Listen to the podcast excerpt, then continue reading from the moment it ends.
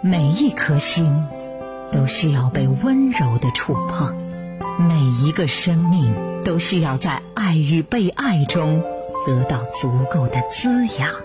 树辉心理陪您找到真实的自己。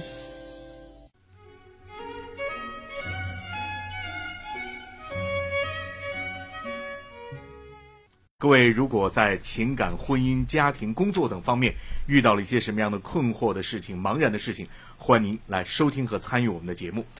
做客今天节目的依旧是大家的老朋友，著名的心理咨询师高树辉高老师。高老师，欢迎你。你好，广远，大家晚上好。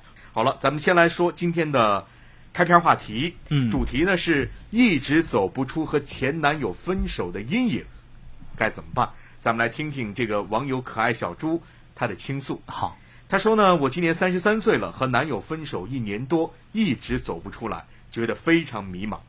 我一直认为自己很独立，作为家里的老大，很早就独立了，从来也不喜欢麻烦别人。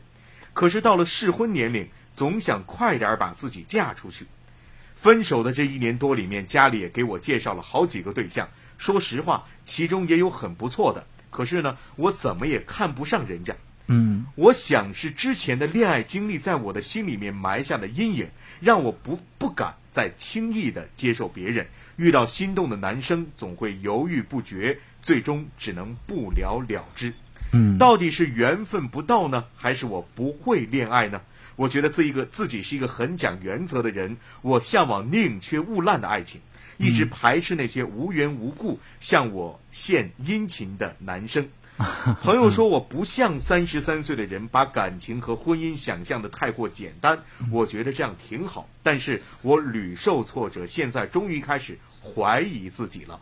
我不知道世上到底有没有白首不分离的爱情。面对这样的困惑，我该如何调整自己？我们来听听高老师的意见。好，呃，很多人可能就像我们的可爱小猪这样有这样的困惑，就是觉得自己之所以现在找不到对象，是因为自己要求太高啊，是是因为自己的要求好像和现实差得很远。但是在这儿，高老师可能要给你另一个看法，那个这个看法就是在一个心理咨询师的角度。其实我们看这个朋友，他一开始叙述这件事情的时候，更多的好像是在什么呢？高老师的一个体会和感受，因为我之前没有看过这个话题哈，更多的好像是在一个妈妈的角度跟孩子讲讲话一样。你比如说，他会说到，就是呃，你现在年龄不小了，我现在怎么怎么样，那个过程好像是受了一些外界的一些干扰，嗯就是他想极力的想把自己嫁出去。嗯那我要问一下，这个压力是到底是来自于你的内心，还是外界的压力？如果来自于你的内心的话，我们可能就要从你的成长经历看；如果来自于外界的话，是不是你很容易受到外界的影响？嗯这是我们要看的第一个点。那么还有我们的第二个点是什么呢？就是这位朋友他一再的描述的过程当中，他一再描述他向往的爱情，但是他却对周围人向他的示好理解为献殷勤，这个是高老师很好奇的。这个也恰恰可能是一个点，因为你如果连和对方相处都不相处的话，你怎么知道他是在向你献殷勤，还是在向你示好呢？就是你怎么能够把握得住属于你的那个机会呢？嗯这位朋友又谈到，往往和他接触的人会不了了之，不了了之是不是因为对方看到了你的那个犹豫和不确定呢，才会离你而去呢？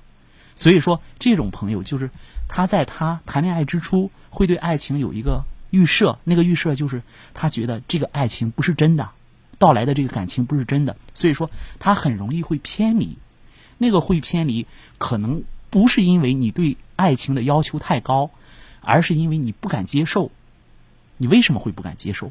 就是因为你以前遭遇的那些创伤，没有得到一个很好的疗愈。所以说，如果在一个咨询师的角度，高老师就会认为这个点是你需要处理的，就是你要先处理你过去的创伤。因为我们看这个题目也好看这个朋友他整个的概述也好，其实他那个创伤对他还是有一定的影响的。一年多没缓过劲儿来，或者是他会觉得那个创伤在他那里形成了一个巨大的那叫阴影。他的描述是阴影，那么这个阴影是留在我们心里的。我们可能要先很好的再找一个安全的环境，把这个创伤揭开来看看，它到底是什么？到底是什么让你这么排斥，就是和异性的相处？如果说我们因为一次创伤，我经常在节目当中给大家讲，心理咨询师能够做到的，不是来帮助你把那个创伤处理掉，那个创伤已经形成，那个没有办法改变。最重要的是，让之前形成的这个创伤，不对你以后的生活产生影响，也就是它不至于让你失去爱的能力。嗯，如果你失去了爱的能力的话，可能这个创伤真的需要我们来好好的来处理一下。就是你要看一看这些东西是从哪里来，你要看一看高老师给你梳理的这三点是不是在你身上存在着，哪一点是真实存在着的，我们可能重点要在这方面下功夫来解决问题。嗯。我个人觉得，对这个女孩子来讲，恐怕最关键的地方，嗯，还是在于她对于过去的那个创伤的，对，呃，我们不叫修复啊，嗯。叫做正视也好，还是叫做摆脱曾经的那种梦魇的状态也好，敢于和他和解。对，这是她能够走出来的唯一的办法。是，其实你说她的这种压力到底是内在的还是外在的？嗯我的感觉内在外在可能都有。都有。因为他到了三十三岁这个年纪，嗯哪怕从他自我来讲，他也有这种驱动。嗯，对吧？对，我必须要，尽管我内心里面还没有调整好，但是我必须要迎接一段新的感情了。是，他内心其实也是有这样的要求的。是，因此我觉得这个恐怕还不是最关键的。嗯，我很同意您的这个说法，就是他为什么会对别人的示好认作是献殷勤？其实说白了，还是他自己没有调整好。对，他自己始终以一种排斥的状态，嗯他给自己的内心里面预设了一个屏障。对，这个屏障实际上就把所有的这种正常的嗯要和他交往的这样的关系，全部都在给挡在外面了。是您说的这个屏障，我觉得太好了。其实这个如果是在我们心理学上看，它有一个名词叫做心理防御机制，对，就是这个是弗洛伊德提出来的。